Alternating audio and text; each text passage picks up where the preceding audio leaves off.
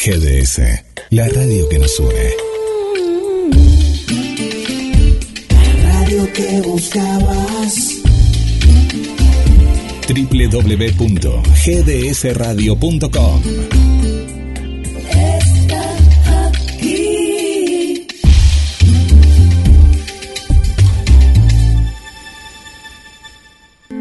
De Mar del Plata al mundo, GDS Radio, la radio que nos une.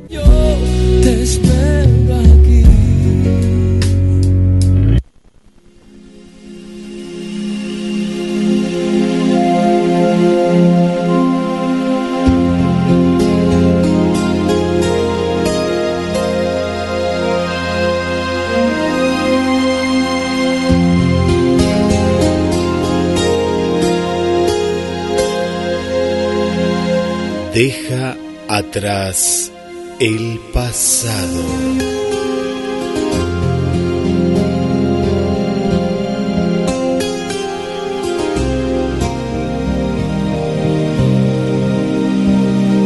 Deja atrás la culpa.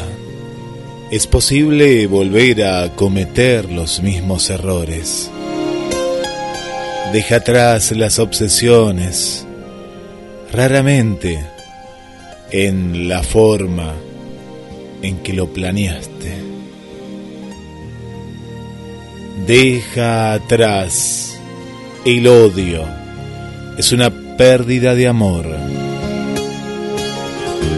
Deja atrás la costumbre de culpar a los demás.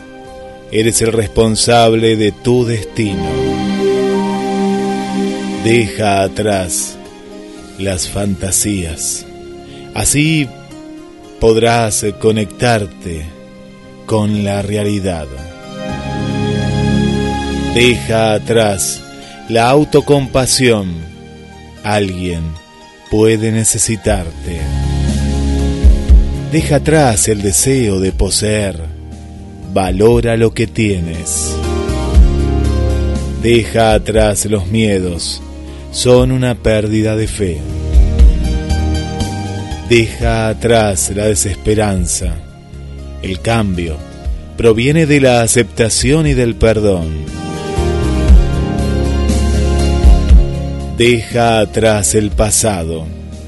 El futuro está aquí, ahora.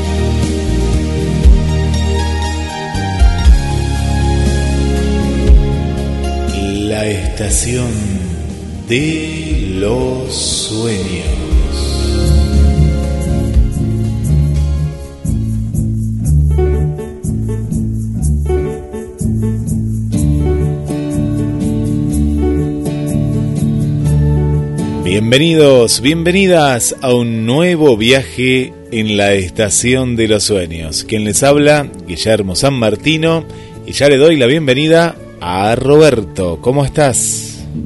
¿Qué tal, Guillermo? Buenas noches. Buenas noches, amigos. Bueno. Y aquí estamos, como todos los miércoles. Pasan bastante rápido los días, ¿eh, Guillermo? Sí, sí, sí, sí. Me, me estaba, estaba, estaba viendo el día, eh, cuando uno guarda los programas y pone el día, y ya el día 21 y de abril. Y está muy cerca, bueno, siempre uno lo asocia con fechas, ¿no? Está cerca el Día del Trabajador, por ejemplo, el Día Internacional, el primero de mayo, y, y sí, sí, sí, pasan, no sé, pasan, pasan más rápido, da la impresión. como tantas fechas, pondrán dentro de 10 años o 5 años o más el día del COVID? Y yo pienso que sí, el día del COVID sería el día que no que empezó, ¿no? Sino que terminó. No, no sabemos qué día terminará, si algún día terminará, pero cuando termine el día de... y le pondrán una fecha internacional. Sí, sí, yo pienso que sí, ¿eh? Yo pienso que sí, pienso que sí. Eh, ¿Qué día será, no? Bueno, que los oyentes vayan tirando alguna fecha, a ver qué fecha puede ser.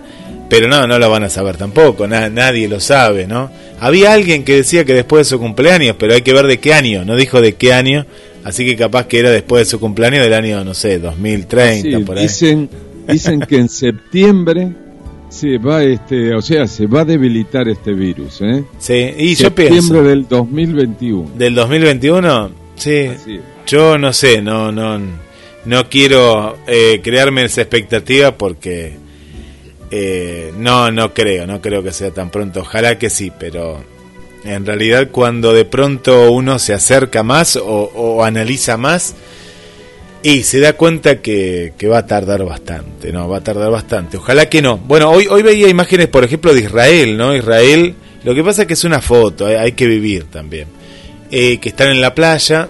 Israel, digamos que es una un país en el cual eh, es más manejable, ¿no? En, en, cuestiones de, de, densidad, de, eh, es un país bastante compacto y se ha vacunado de manera masiva. Y bueno, y hoy, hoy se veía hoy imágenes en la gente en la playa, abrazándose, eh, jóvenes, grandes, ya nadie usa barbijo.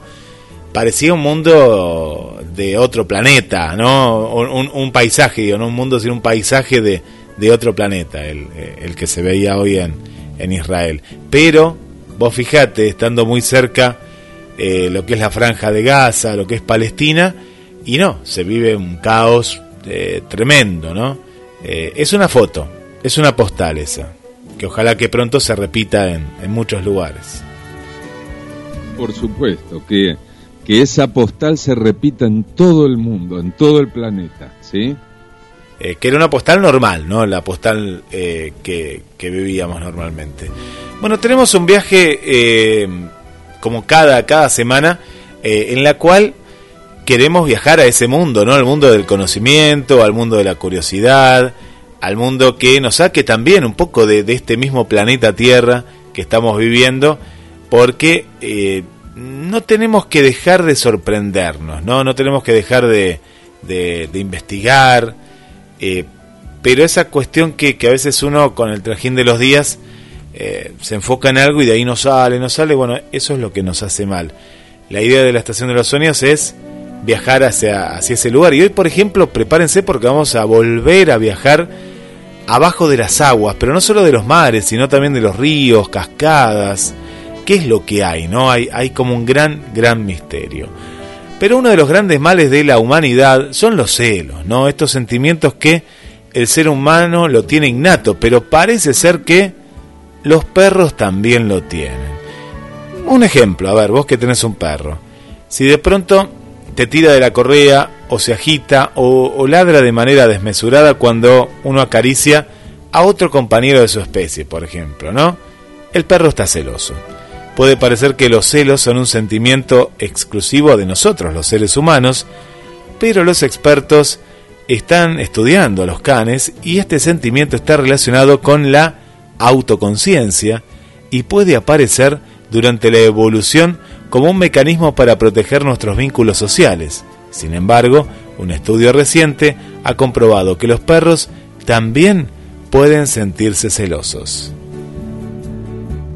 Además, según el estudio, este sentimiento de celos en los perros podría ser similar al de un niño cuando su madre presta atención a su hermano. Siempre se ha dicho que los perros son el mejor amigo del hombre. Su compañía, fidelidad y afecto les convierte en el compañero perfecto. Pero ¿puede este vínculo entre el dueño y su perro hacer que este último se sienta celoso? Si observamos atentamente el comportamiento de los perros, podremos encontrar algunas evidencias que nos sugieren que estos animales están celosos.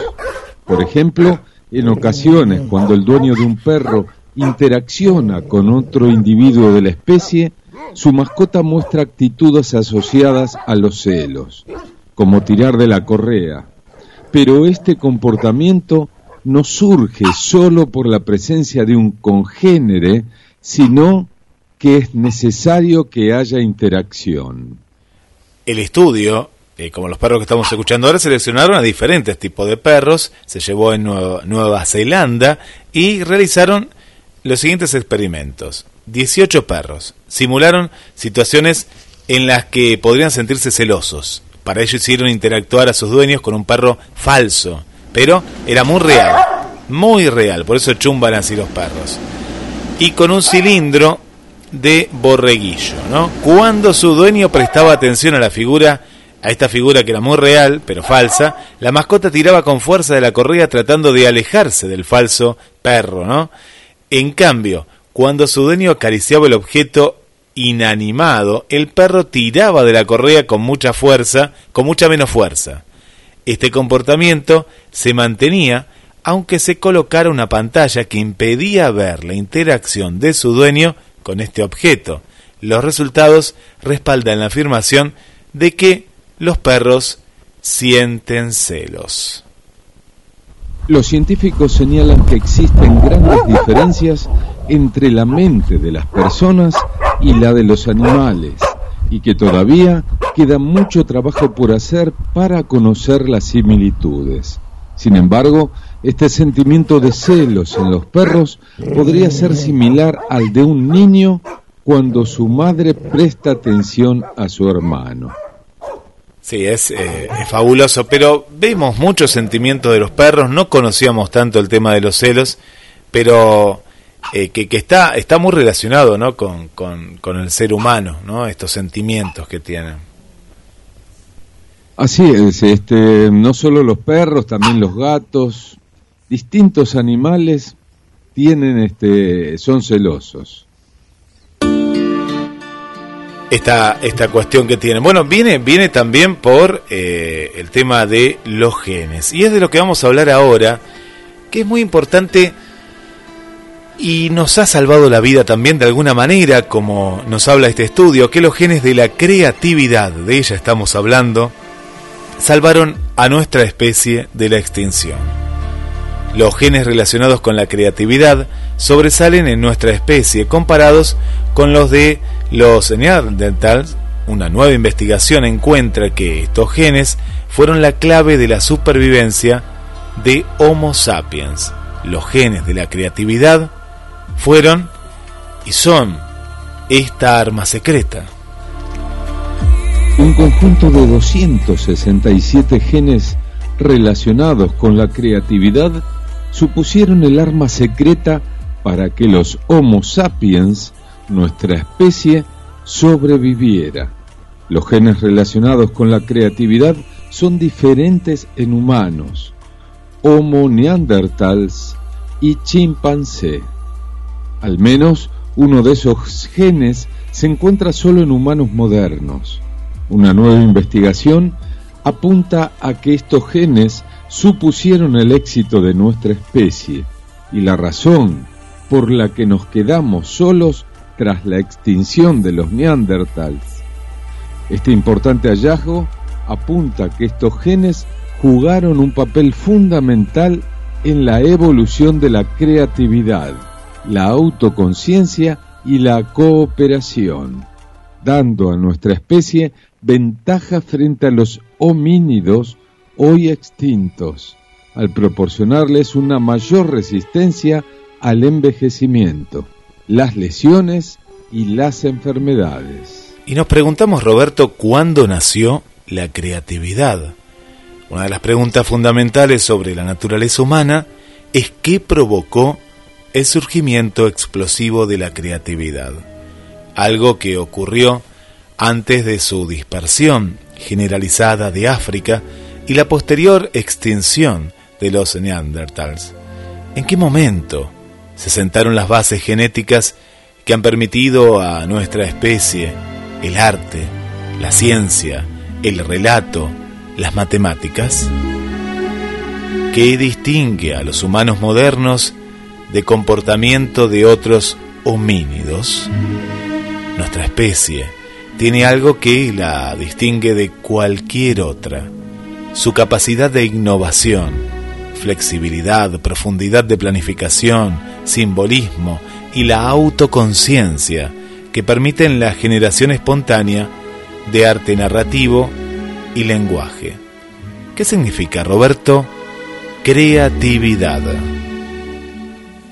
Los sapiens anatómicamente modernos surgieron en África Oriental entre 200 y 160 mil años atrás, después de un periodo de hace 320 a 200 mil años, marcado por fluctuaciones climáticas impredecibles que se superpusieron a un patrón a largo plazo de aridez progresiva. Bajo estas desafiantes condiciones ecológicas, los precursores de los sapiens, conductualmente modernos, comenzaron a mantener grupos sociales más grandes y alianzas sociales recíprocas con no parientes, por ejemplo, redes comerciales remotas. Expresarse simbólicamente, por ejemplo, arte, ornamentación recolectar recursos remotos como pigmentos, obsidiana y otras piedras especiales. Para su uso posterior, utilizaron de manera flexible opciones dietéticas ampliadas, como pesca y recolección de mariscos, en tiempos de disponibilidad de recursos impredecible, y comenzaron a acumular conocimientos culturales y tecnología estandarizadas que mejoraron su adaptabilidad y bienestar.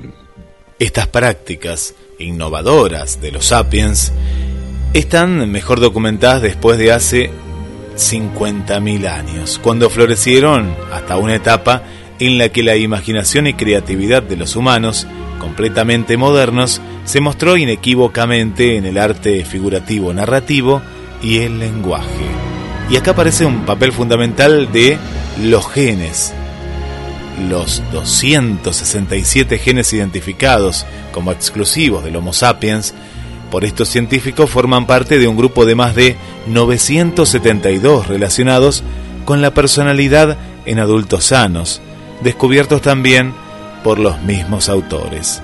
En trabajos anteriores demostraron que 972 genes están organizados en tres redes casi disjuntas de características de la personalidad que integran el aprendizaje y la memoria. Los genes expresados en el cerebro.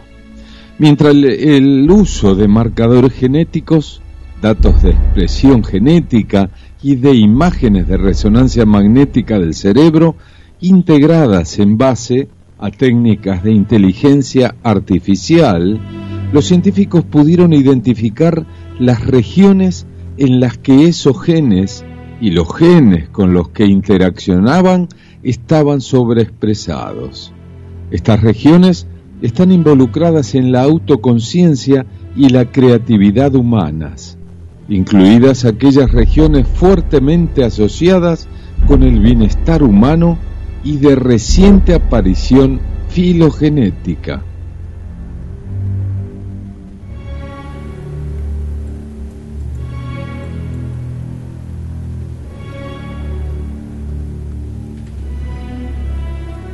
Además, estos genes se confirieron al Homo sapiens una mayor aptitud física que los homínidos hoy extintos al proporcionarles una mayor resistencia al envejecimiento, las lesiones y las enfermedades.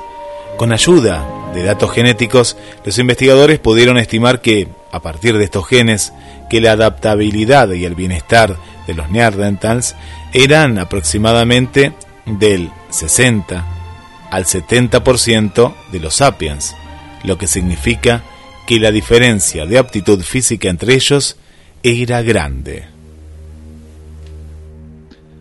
La capacidad de adaptarse al entorno. Se ha determinado y contrastado con múltiples fuentes de datos que el comportamiento humano no está solamente fijado ni determinado por nuestros genes, sino también por múltiples interacciones con el entorno. Podemos aprender y adaptarnos según nuestra experiencia, incluso hasta el punto de modificar la expresión de nuestros genes. La creatividad humana, la prosociabilidad y la longevidad saludable surgieron como respuesta a la necesidad de adaptarse a las duras y diversas condiciones que había entre hace 400.000 y 100.000 años. Bueno, la evolución, ¿no? La evolución y en este caso qué importante que es la, creatividad para el ser humano. El otro día estaba viendo una animación, dibujos animados, eh, que se llamaban los, los.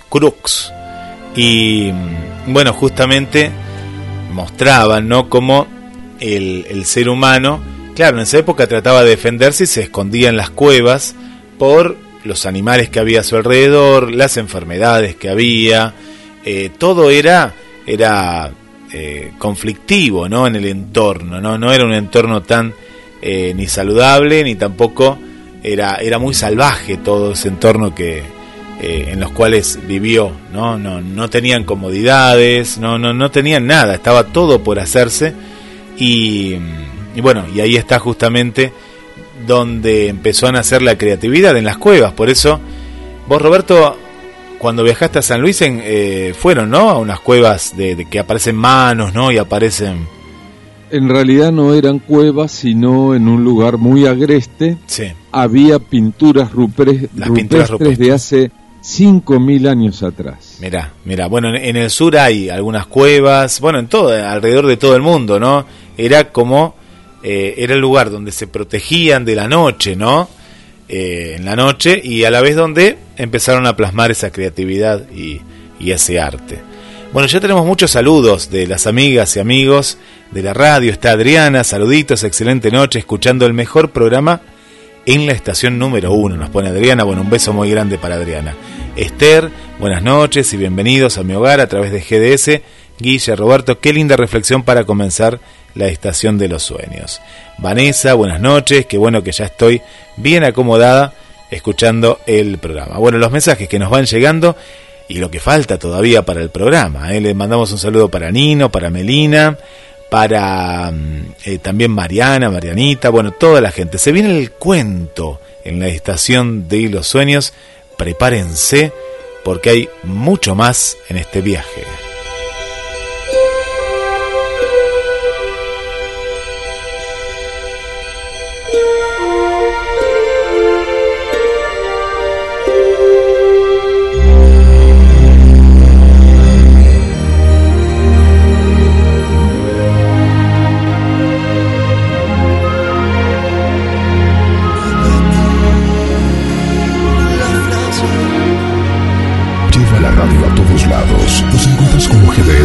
En Play Store, App Store, Windows Phone y BlackBerry. GDS, siempre en movimiento. Para aprender a flotar.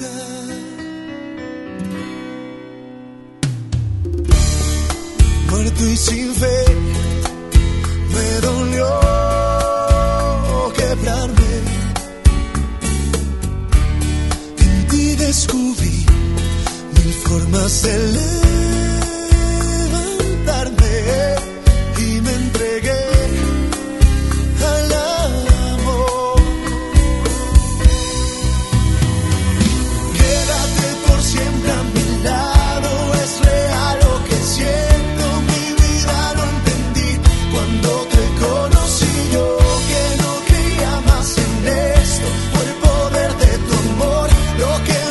so good.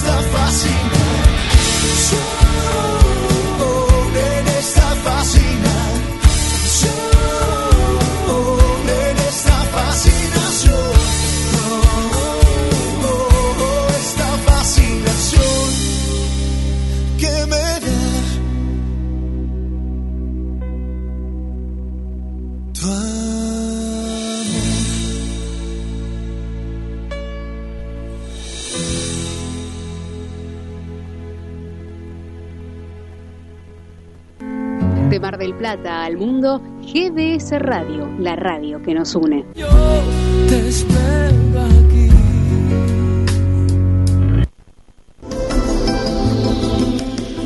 Cuando la oscuridad se fusiona con nuestras melodías.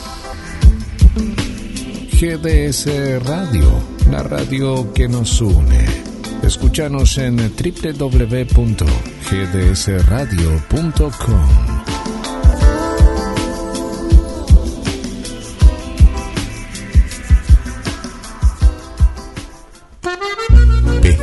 Atlántida. Del mar a tu mesa. Única roticería marina. Atendido por sus dueños. Venía a conocer Pescadería Atlántida. España, esquina Avellaneda.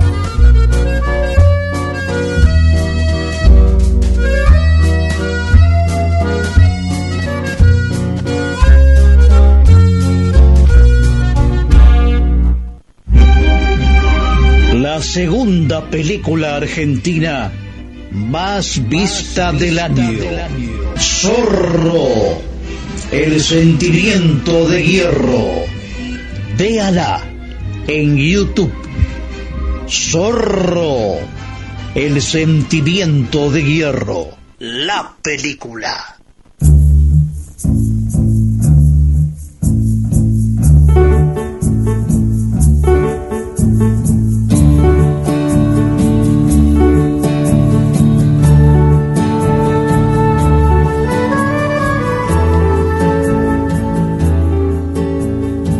Estás escuchando la Estación de los Sueños, un viaje infinito por los horizontes de la vida. Camino a los 21 años. Bueno, le mandamos un saludo para Ana María y para Damián. Gracias por estar ahí del otro lado. Para el amigo Pocho. Para Ana Eva desde Córdoba. Para Gabriel aquí de Mar del Plata. Para el amigo Jorge. Para Karina. Para Bruna que nos escucha desde Brasil. Vamos Brasil todavía. ¿eh? Para Fernando aquí de Mar del Plata. Marcelo también de aquí de Mar del Plata. Cecilia. Un saludo para, para ti también. Que nos dice que hoy a las 21 y 21, bueno, hay que ver de qué lugar, ¿eh? hay que tomar una buena copa de vino. Bueno, siempre hay que tomar una buena copa de vino, más allá de los 21 y de la numerología que no nos lleva a ningún lado. Pero bueno, gracias ahí, hoy es 21, ya, mira vos. A vos querés que sea a la, a la 21. Ya pasó igual acá, pero bueno, si en algún lugar del mundo, no, en Chile ya pasó hace un ratito también. Bueno, en México, Tete, hace esto, mira lo que dice Cecilia. A las 21 horas, con 21 minutos, de hoy 21, del año 21 y del siglo 21. Celebremos. Eh, siempre es bueno tomar, Vos me parece decirle que querías tomar vino, ¿no? Y buscaste esta excusa. Bueno, gracias, gracias por estar. Para Carlos también le mandamos un saludo y un abrazo para el amigo Carlos. Gracias. Gracias por acompañarnos. Para Andrea también le mandamos un beso muy grande desde Gualeguay, ¿eh? Gualeguay, Entre Ríos. Mariana dice buenas noches Roberto y Guille y a todos, hermosa noche en otro viaje junto al programa con interesante contenido. Bueno, saludos y llegó el cuento presentado por Pescadería Atlántida, del mar a tu mesa. Es la única, ¿eh? sí, la única roticería marina de Mar del Plata, ahí donde va el amigo Tito, donde va Mónica, que les encanta comer pescado. España, esquina Avellaneda. Pescadería Atlántida, le mandamos un abrazo para Enzo y toda su familia, presenta el cuento en la noche. Hoy presentamos El árbol del pan.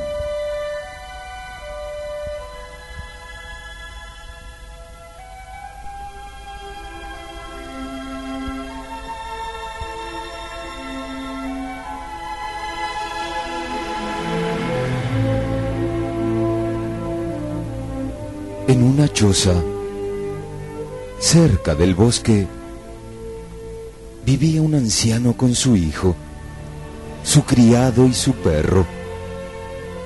Vivían humildemente y nadie se interesaba en ellos, pero eran amados por Dios. Un día comenzó a caer una lluvia torrencial. Era la temporada lluviosa y parecía que iba a llover eternamente. Los habitantes de la choza no se atrevían a salir y todo lo que tenían para comer eran cuatro grandes hogazas de pan, con lo que esperaban subsistir hasta que terminase la lluvia. Una de esas noches de tormenta cuando los tres hombres estaban sentados a la mesa y el perro dormía a los pies de su amo, golpearon la puerta. Era un mendigo que rogaba por un pedazo de pan. El viejo abrió el arca donde guardaba el pan y sin un instante de duda le dijo a su criado, Dale a ese hombre mi pan, es más desgraciado que yo porque ni siquiera tiene techo que lo proteja. Dios velará por nosotros. Con pocas ganas, el criado le entregó el pan al mendigo, que se alejó entre bendiciones. Pasaron siete días de lluvia sin que amainara la tormenta, y otra vez apareció el mendigo, miserable y hambriento Dale tu pan, dijo el anciano a su criado. Él es viejo, tú eres joven. Ayuda al desgraciado y Dios te premiará. Con más alegría de la que tenía cuando entregó el pan de su amo, el criado dio su pan al mendigo, pero la lluvia no cesaba, y cuando transcurridos siete días, el vagabundo volvió a golpear la puerta de la choza. Sus habitantes se encontraban en gran desolación y desamparo. Sin embargo, el anciano tuvo fuerzas para tomar una triste resolución. Dale a este hombre el pan de mi hijo y demos gracias a Dios que permite que un niño tan pequeño aprenda cómo ayudar al prójimo. Pasaron otros siete días de angustia y nuevamente se presentó el mendigo, hambriento y desesperado. No nos queda más pan que el del perro. dijo el noble señor, bendito sea Dios que nos permite aliviar con algo el hambre de nuestro hermano. Es justo que se sacrifique ahora el animal, aunque no pueda gozar de su buena obra. Y cuando el servidor estaba entregando la hogaza de pan al mendigo, sucedió el milagro. Los sucios ropajes cayeron y una luz resplandeciente lo envolvió. Y en lugar de un viejo cansado y miserable, apareció un ángel en su eterna fuerza y juventud. El ángel entregó al criado una semilla del tamaño de una almendra y le dijo, que tu Señor la siembre, crecerá un árbol y sus frutos darán alimento. Quienes socorren al necesitado están bajo la protección de Dios. Cuando el criado relató lo que había sucedido, el anciano y su hijo corrieron a la puerta, pero ya nada vieron. Sin embargo, la semilla estaba ahí y las grandes lluvias habían terminado. El anciano sembró la semilla en lo alto de una colina, agradeciendo y adorando a Dios. Una lluvia cálida y bienhechora humedeció la tierra cuando fue necesario. Un tallo duro creció, subiendo recto hasta formar un fuerte tronco. Y entre las ramas del árbol aparecieron cuatro grandes frutos que parecían cuatro panes blandos y sabrosos.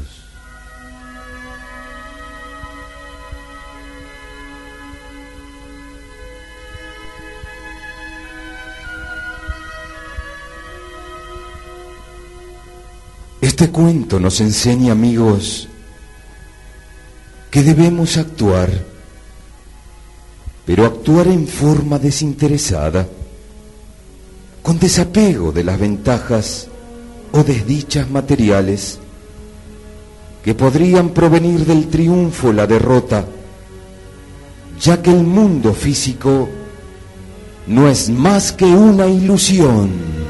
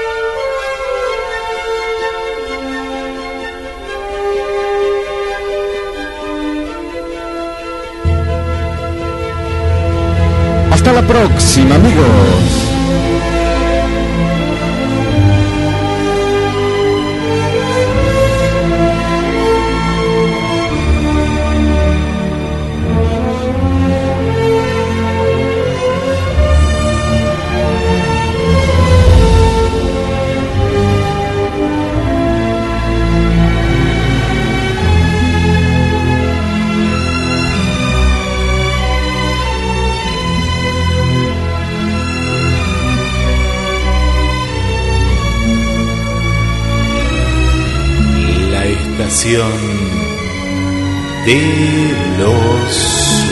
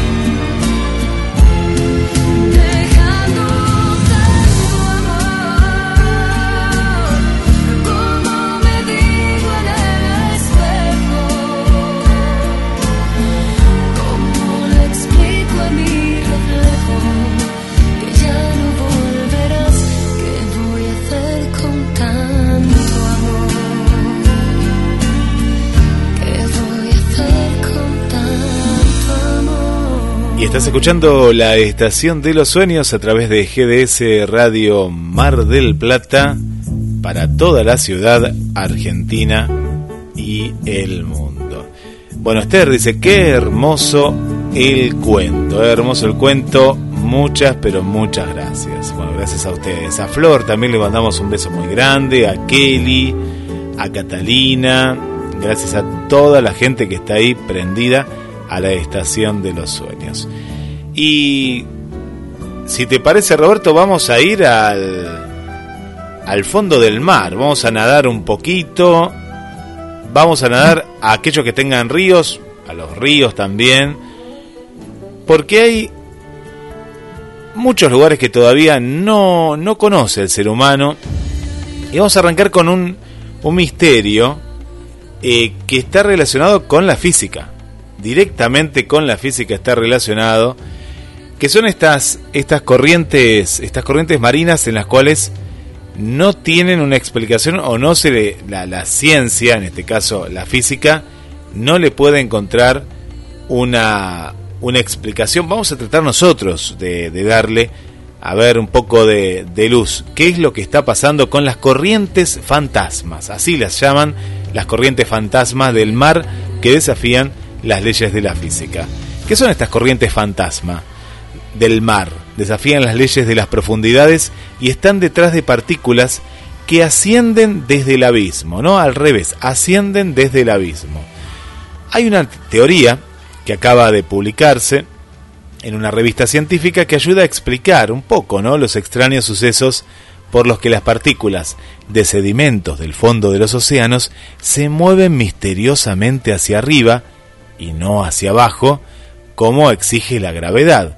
Roberto, contanos, ¿qué provoca, por ejemplo, que no caigan por la pendiente de los cañones submarinos? ¿Qué es lo que pasa en este lugar? Parece ser que las partículas de sedimentos en suspensión en los océanos son hasta tres veces más pesadas que el agua de mar del mismo volumen. Por ello, debido a la ley de Arquímedes de la flotabilidad que es una extensión de la ley de la gravedad de Newton, las partículas de sedimento generalmente se hunden hacia abajo en los océanos. Sin embargo, en los márgenes continentales, las partículas de sedimento también pueden ascender, formando corrientes de turbidez que mantienen inalteradas las propiedades del agua de los mares y océanos. Estas partículas ascendentes forman parte del menú de los animales que se alimentan en suspensión, como las ballenas barbadas y el krill, que suelen alimentarse de esas partículas de materia orgánica cerca de los cañones submarinos. Pero, ¿qué está ocurriendo en el fondo del mar que rompe con las leyes de la física? Esto es lo que nos preguntamos qué es lo que está ocurriendo. Una nueva investigación descubre que existen corrientes ascendentes invisibles y hasta ahora no detectadas, que desafían las teorías anteriormente eh, para poder explicar estos flujos ¿no? que vienen del fondo del mar y los océanos. Y este descubrimiento que se realizó en Australia ha registrado por primera vez cómo las corrientes y sedimentos fantasmas pueden deshacer la fuerza de la gravedad. Esta nueva teoría que acaba eh, de ser descubierta ayuda a explicar los oscuros sucesos en los que las partículas de sedimentos en suspensión se mueven misteriosamente hacia arriba y no hacia abajo. Aunque esta actividad parece contradecir las leyes de la gravedad, el oceanógrafo físico de la Universidad de Flinders ha encontrado una respuesta ideando la primera explicación científica del transporte de sedimentos hacia arriba observado.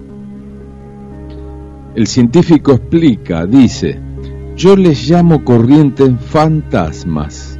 El vehículo de transporte de estas partículas son las corrientes que a la vez que transportan los sedimentos y los mantienen en suspensión, dejan el agua de mar y sus propiedades disueltas casi inalteradas. Esto lo explica tras estudiar este fenómeno durante dos años. Estas corrientes ascendentes elevan las partículas de los sedimentos haciendo que asciendan para servir de menú al krill. Bueno, es, es, fantástico, ¿no? Porque vos fijate que en este, en este lugar, en estas profundidades, las leyes son diferentes y acá vemos un poco la explicación. Pero no solo esto, Roberto, sino que hay más misterios y por eso entramos en el mundo de misterios sin resolver.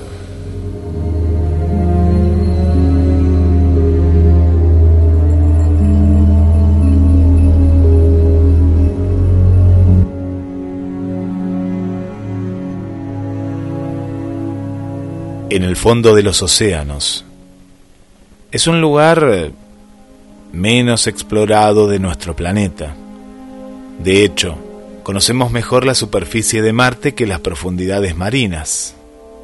Desde hace cientos e incluso miles de años, ha habido personas dedicadas de un modo u otro a la ciencia, en especial a estudiar el universo que nos rodea y las características de nuestro planeta.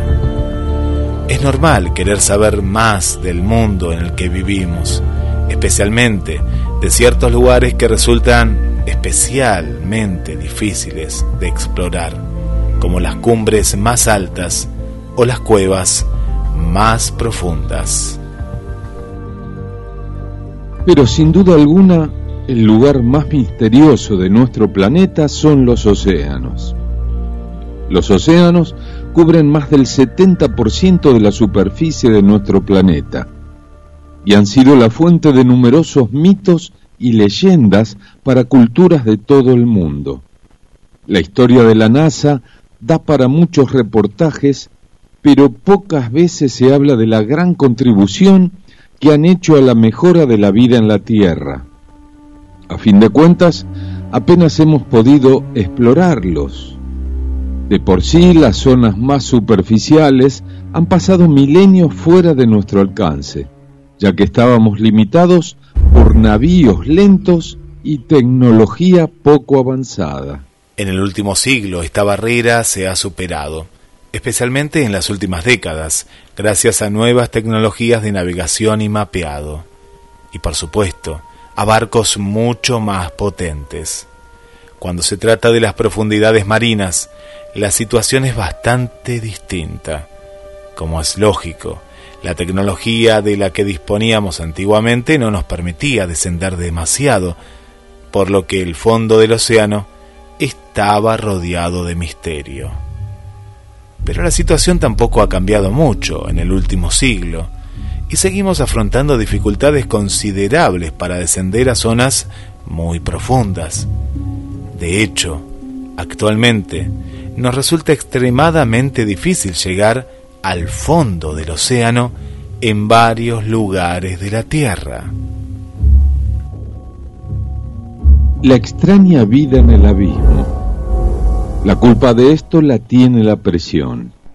A mayor profundidad, mayor presión ejerce el agua, lo que de por sí hace que los humanos no podamos bucear más allá de unos pocos cientos de metros de profundidad. Y bucear tan profundo es un auténtico logro. Con submarinos y robots subacuáticos podemos conseguir bajar mucho más. Estos navíos están diseñados para aguantar la presión y hay algunos hechos especialmente para descender a los lugares más profundos del océano.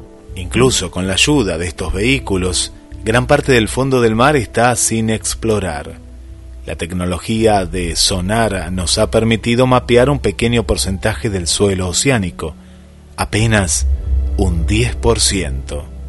Pero no tenemos mucha información del resto. De hecho, conocemos mejor, como contamos, la superficie de muchos planetas que el fondo de nuestros océanos.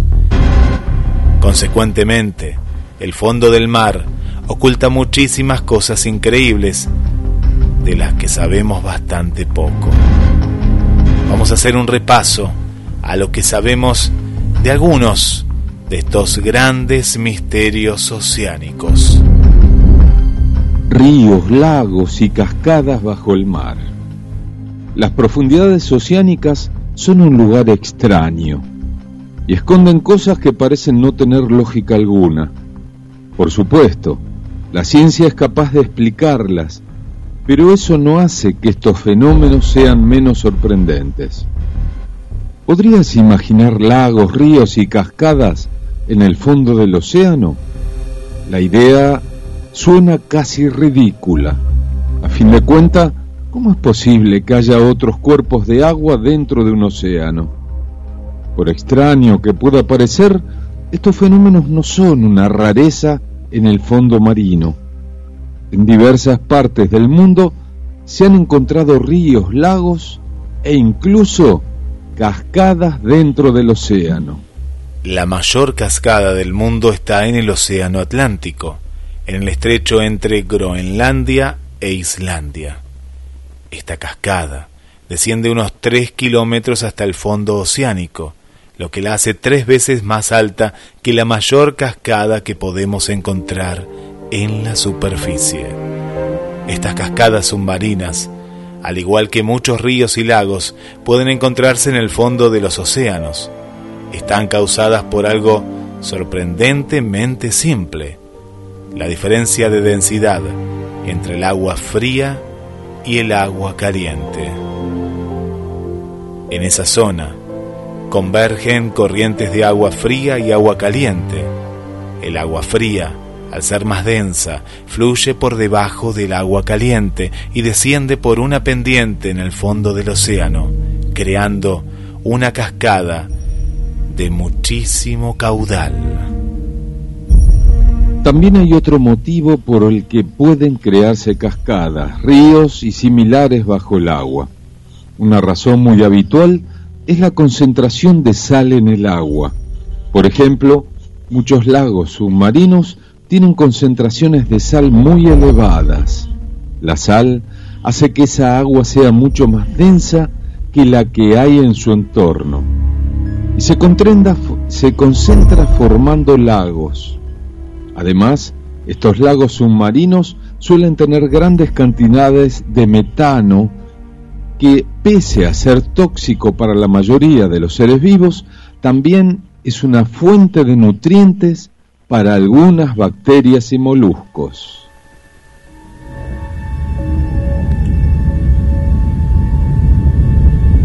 Los niveles mayores de sal,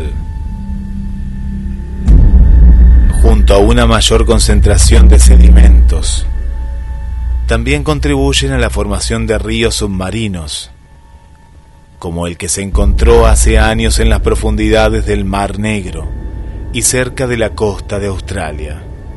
También hay algunos ríos submarinos muy particulares que a menudo surgen de la desembocadura de ríos terrestres.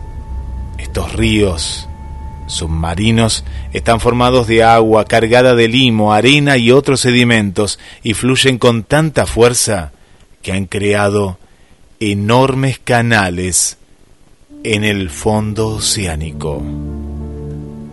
En general, se sabe muy poco de estos cuerpos de agua que se forman en las profundidades marinas.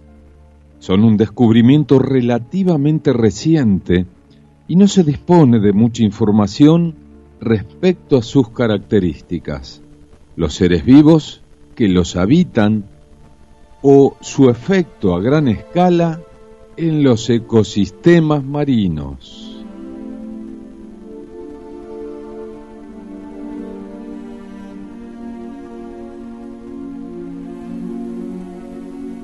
Las pruebas están, pero el misterio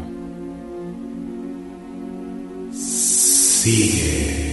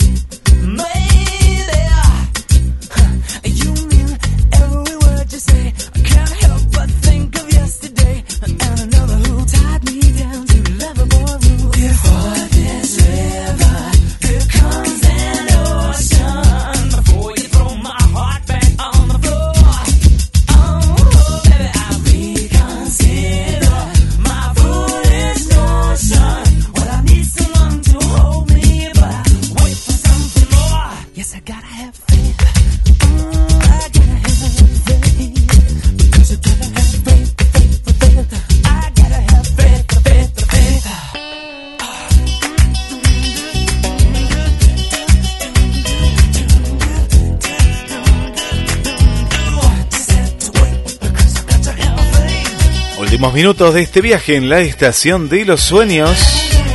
Le mandamos, un saludo para Olivia, lindo cuento, cariños desde Chile. Gracias a Vanessa también. Muy bello el cuento, Roberto. Le mandamos un beso muy grande para Milé, dice hermoso el programa. ¿eh? Gracias a Milé, gracias a Julia también. Bueno, mucha, pero mucha gente que nos escucha. Le agradecemos que estén ahí del otro lado para Kelly, para Victoria, para Rosita. ¿Cómo anda Rosita? Gracias por estar. Y a todas ustedes y a todos los amigos y amigas de la radio, les regalamos los últimos mensajes.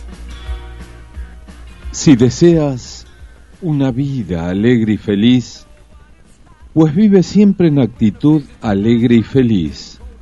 Como dice un conocido refrán, no le puedes pedir peras al olmo, Pues bien, si buscas tener una vida tranquila, feliz y relajada, sea cual sea tu actividad y tu desarrollo, debes estar siempre dispuesto a la sonrisa, a la bienaventuranza y a vivir dando gracias al Creador. Será, si Dios quiere, hasta el miércoles que viene. Los esperamos. Y les dejo el mensaje final. Recuerda siempre olvidar las cosas que te entristecieron, pero no olvides nunca recordar las que te alegraron. Gracias y hasta la semana que viene.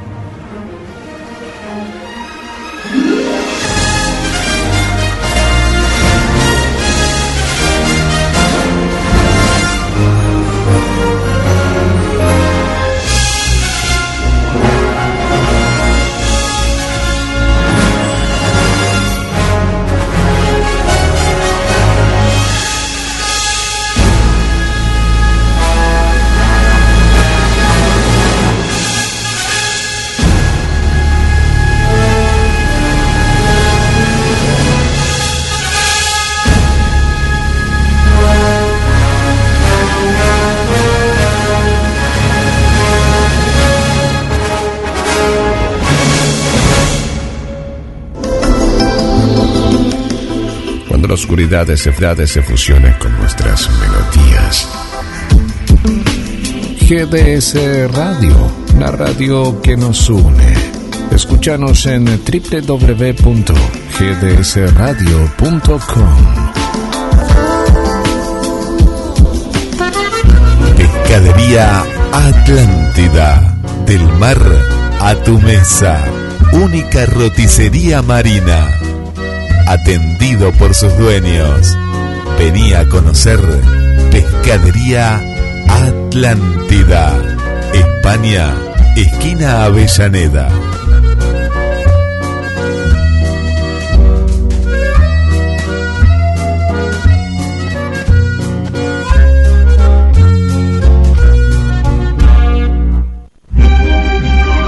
La segunda película argentina más vista del año. Zorro, el sentimiento de hierro. Véala en YouTube. Zorro, el sentimiento de hierro. La película. GDS. Siempre en